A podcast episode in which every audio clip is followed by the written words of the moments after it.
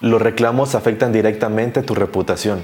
Y si tu reputación ya está teniendo problemas por esos reclamos, te recomiendo que veas este video.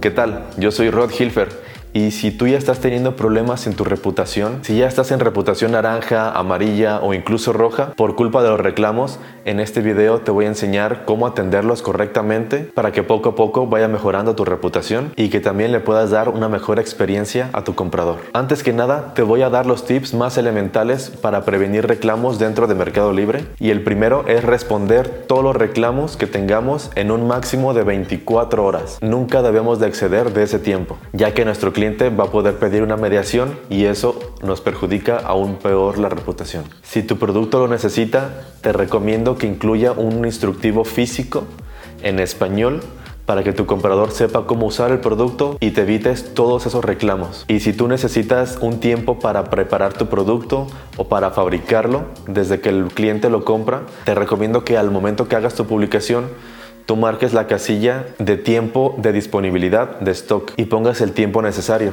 Esto va a hacer que cuando el cliente realice la compra sepa exactamente que le va a llegar hasta en 30 días, etcétera, el tiempo que tú elijas y te vas a evitar los reclamos por el tiempo. Y ahora sí, vamos a entrar de lleno.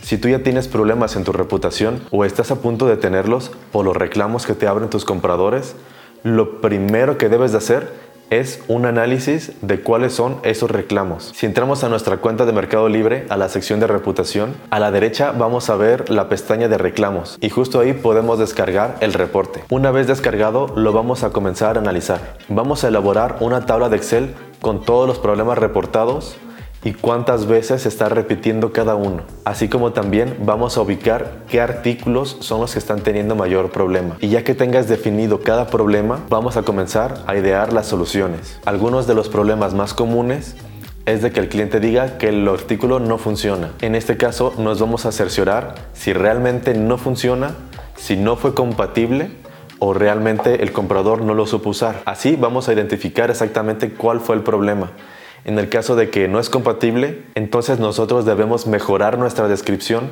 en donde diga que no es compatible o en donde diga con qué sí es compatible. En el caso de que no sepa usarlo o no supo usarlo, hay que revisar el instructivo de nuestro artículo. Primero si lo tiene, después si está en español y en tercero si se entiende correctamente. Porque también muchas veces son productos chinos que al momento de traducirlo en español no se entiende bastante bien u omiten muchas cosas. Por lo que en este caso te recomiendo que imprimas aunque sea una hoja bastante simple y sencilla con las instrucciones más detalladas y la incluyas en cada paquete. Y si lo crees conveniente, también lo puedes incluir en la descripción de tu producto. Y en el peor de los casos, en el que el producto sea el que realmente no funciona, yo te recomiendo que en ipso facto tú pauses la publicación para que no siga generando más reclamos. Con la publicación pausada, tú vas a tener el tiempo de probar producto por producto y saber cuáles sí funcionan y separar cuáles no, para que únicamente envíes solo los que sí funcionan correctamente al 100%. Y de igual manera, si reclaman mucho que el producto no está completo, si le faltan tornillos, si le falta alguna pieza, etc. En estos casos, aunque nos quite bastante tiempo,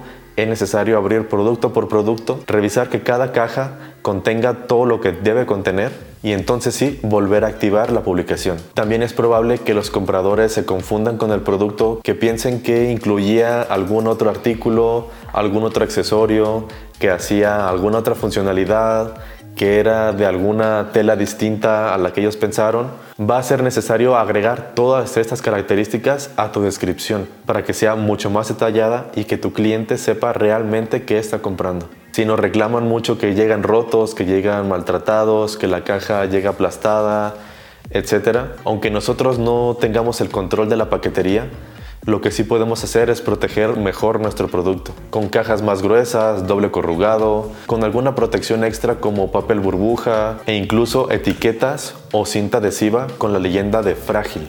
Si implementamos todas estas técnicas, vamos a reducir dramáticamente nuestro índice de reclamos y vamos a mejorar también la experiencia del comprador. La mayoría de estos reclamos se pueden evitar si nosotros tenemos una ficha actualizada, una ficha técnica al 100%, una descripción bastante detallada y también si nosotros en la sección de preguntas respondemos sin rodeos y con la información precisa, sin dar información que realmente no sepamos del producto. Teniendo toda esta información dentro de nuestra publicación, te vas a poder evitar la mayoría de estos reclamos y los que no los puedas evitar, los vas a poder excluir. Si quieres aprender a hacer mejores descripciones para tus productos, te recomiendo que veas este video, el cual te va a servir mucho para saber qué poner y qué no poner dentro de tu publicación. Y si quieres saber cómo excluir o cómo hacer que Mercado Libre te quite los reclamos que claramente no te deberían afectar, te recomiendo que veas el próximo video en donde te voy a explicar paso a paso cómo hacer para que Mercado Libre te quite un reclamo. Si quieres ganarte una asesoría totalmente gratis, esos son los pasos que debes seguir. Primero, debes suscribirte a este canal, darle clic en la campanita y comentar en este video por qué te gustaría ganar la asesoría.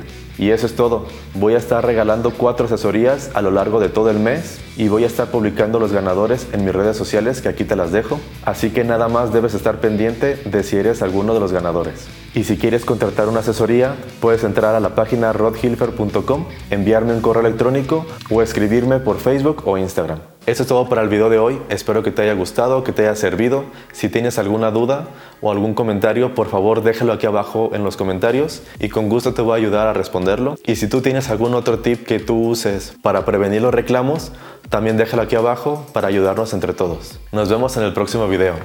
Bye.